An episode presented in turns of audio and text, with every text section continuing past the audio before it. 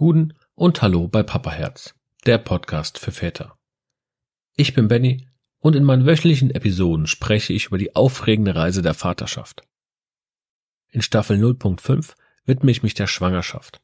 Zusammen begeben wir uns auf eine Reise voller Ängste, Freuden, Herausforderungen und Schicksalsschlägen, die wir als werdende Väter erleben. Und jetzt genieße den Jingle und tauche ein in eine von Hochs und Tiefs geprägte Welt vom Papaherz.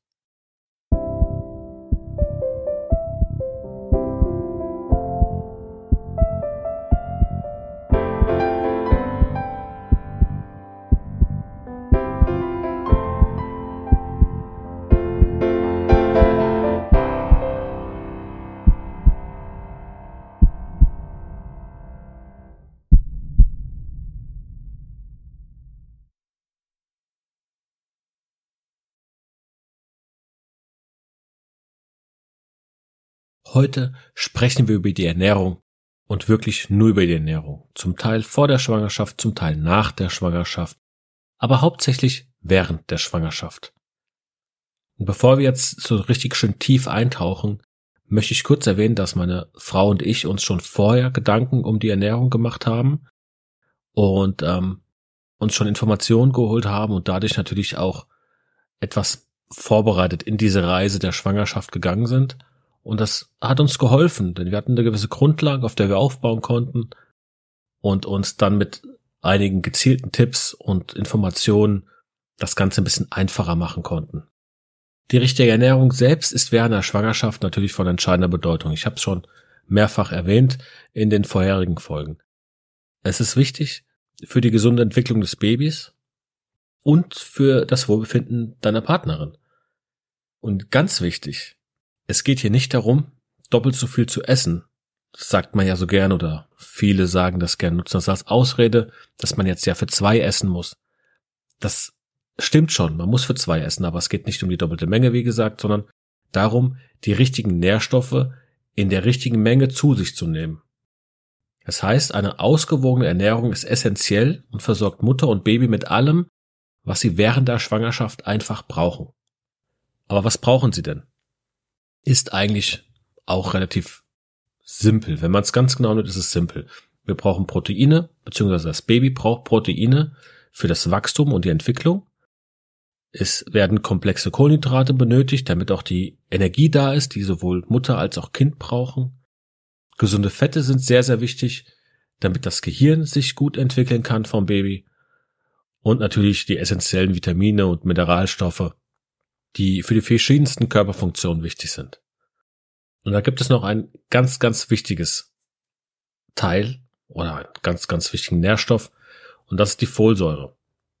Die ist wichtig, da sie die Bildung von Neuralrohrzellen unterstützt und dementsprechend auch das Risiko vor Neuralrohrdefekten reduziert.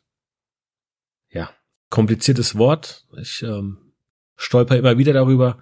Aber was ist das jetzt einfach? Was, was genau sind diese Neuralrohrzellen? Und da müssen wir jetzt leider einen kurzen Exkurs machen. Neuralrohrzellen sind Zellen, die während der frühen Entwicklung des Embryos entstehen und das sogenannte Neuralrohr bilden. Das wiederum ist eine Struktur im sich entwickelnden Rückenmark und im Gehirn des Embryos. Später wird hieraus das zentrale Nervensystem vorgehen. Es ist also ein entscheidender Schritt während der Schwangerschaft, da es die Grundlage für die Bildung des gesamten Nervensystems legt. Und Neuralrohrdefekte, auch bekannt als Neuralrohrfehlbildungen, sind wiederum Fehlbildungen oder Anomalien des Neuralrohrs während der embryonalen Entwicklung.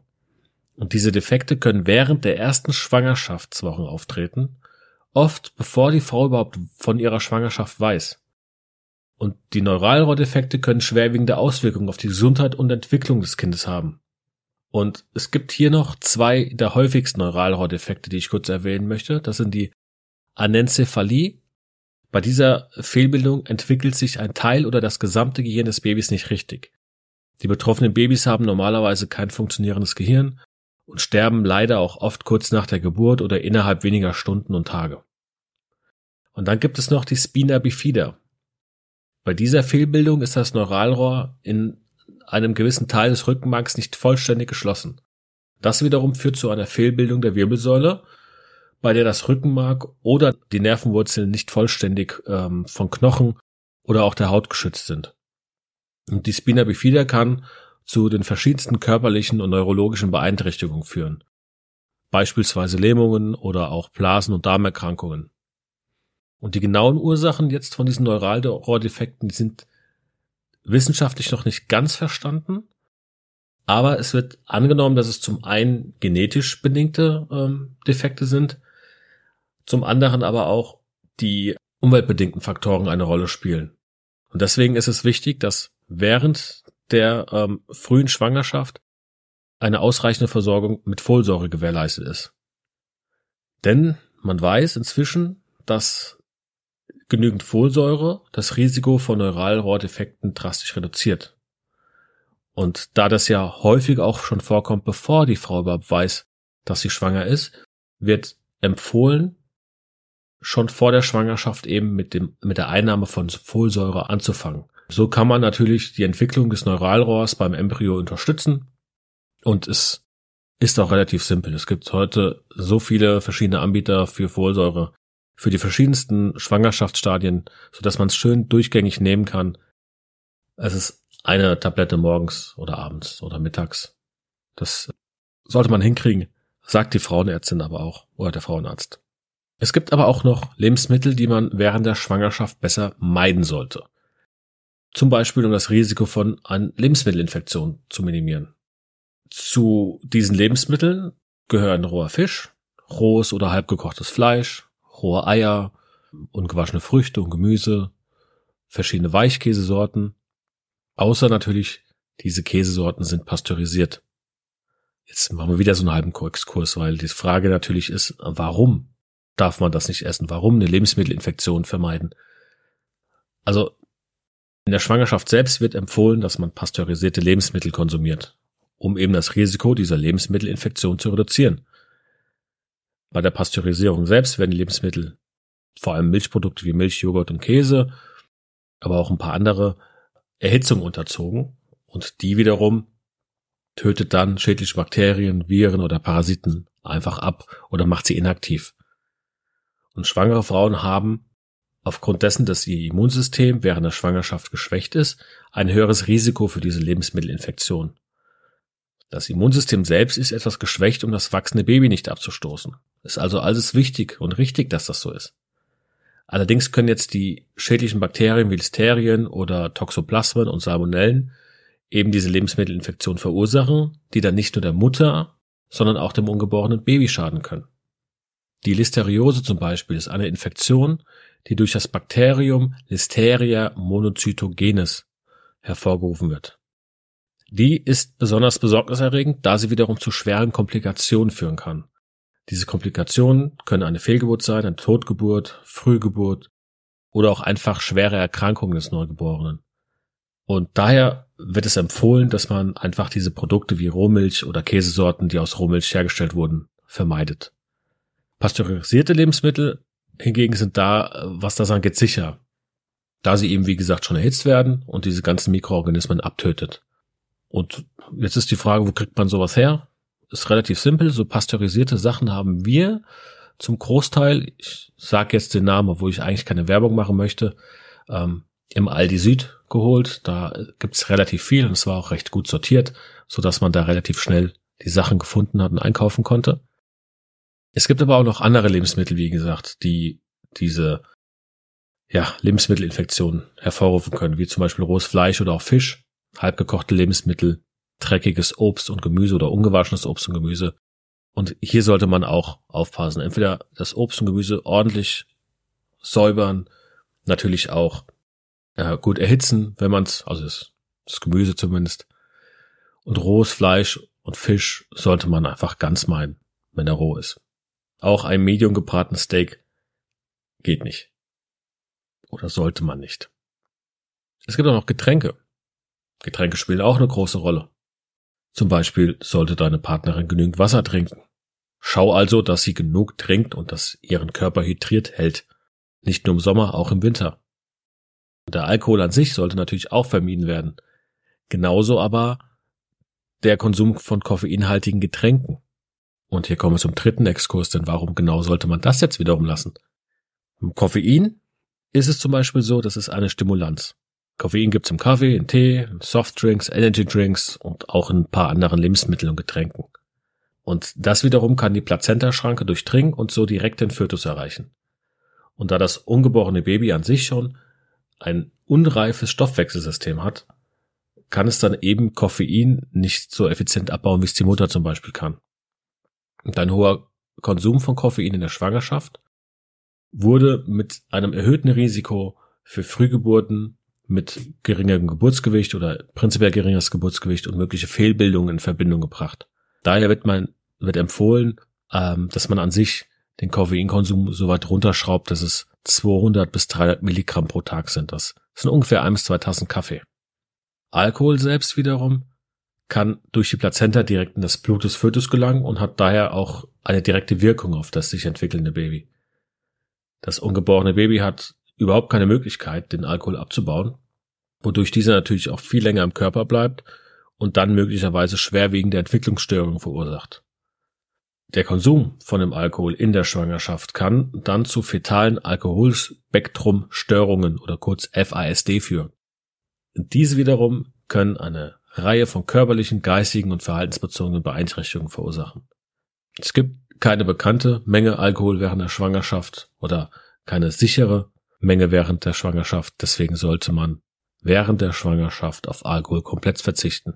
Man muss aber auch sagen, dass auch beim Koffein dazu geraten wird, es komplett sein zu lassen, um einfach das Risiko für mögliche spätere gesundheitliche Probleme für das ungeborene Baby zu minimieren, soweit es nun mal geht. Und du selbst kannst jetzt natürlich deine Partnerin super toll unterstützen. Informiere dich mit ihr zusammen vielleicht sogar über die ausgewogene Ernährung. Besucht vielleicht auch einfach mal einen, einen Kurs, einen Ernährungskurs. Plant eure Mahlzeiten gemeinsam und stellt deine Ernährung auch um. Es ist einfacher, so etwas zu machen, wenn man das zusammen macht. Hilf auch einfach beim Einkaufen oder auch beim Kochen und achte, wie, wie ich eben schon mal sagte, darauf, dass sie ausreichend Wasser trinkt. Was auch gut ist, ist nach der Geburt, da gehen wir jetzt ganz kurz hin, wenn du nach der Geburt darauf achtest, deine Partnerin beim Kochen des Preis zu unterstützen. Am besten ist es sogar noch, du lässt sie sich einfach mal kurz ausruhen, nachdem sie das Kind gefüttert hat, soll sich einfach mal ausruhen und du bereitest einfach die nächsten Portionen vor. Geh in die Küche, koche, dünste, püriere, kühle ab, portioniere und friere ein. Alles, was man einfach so machen muss. Es geht aber noch weiter. Die Schwangerschaft ist an sich ja schon sehr emotional, das wissen wir inzwischen. Deine Anwesenheit und dein Verständnis können hier einen großen Unterschied machen. Denn es ist nicht nur so, dass die Schwangerschaft emotional ist, jetzt sollst du auch noch dein Essen um, umkrempeln. Also das, der Körper verändert sich. Das sind alles Sachen, die auf deine Frau einprasseln oder auf deine Partnerin einprasseln. Also sei da, hör ihr zu und stärke einfach auch ihre emotionale Gesundheit. Für meine Frau und mich zum Beispiel war die Teilnahme an an einem Ernährungskurs vor der Schwangerschaft beziehungsweise während der Schwangerschaft sehr wertvoll. Auch nach der Schwangerschaft war das sehr wertvoll, weil du einfach gewisse grundlegenden Sachen schon kanntest und wusstest und die verwenden konntest, um während der Schwangerschaft sich gesund zu ernähren. Nach der Schwangerschaft einen, einen gesunden Brei herzustellen, wo du genau weißt, was alles drin ist. Die Informationen und Tipps, die man in diesen Kursen erhält, die bringen dich dazu, dass du für die kommenden Monate echt gut gerüstet bist. Daher, die richtige Ernährung in der Schwangerschaft ist ein wichtiger Baustein für die Gesundheit von Mutter und Kind. Informiere dich, sei präsent und unterstütze deine Partnerin auf dieser aufregenden Reise. So könnt ihr gemeinsam sicherstellen, dass sie die bestmögliche Basis für euer zukünftiges Leben als Familie legt.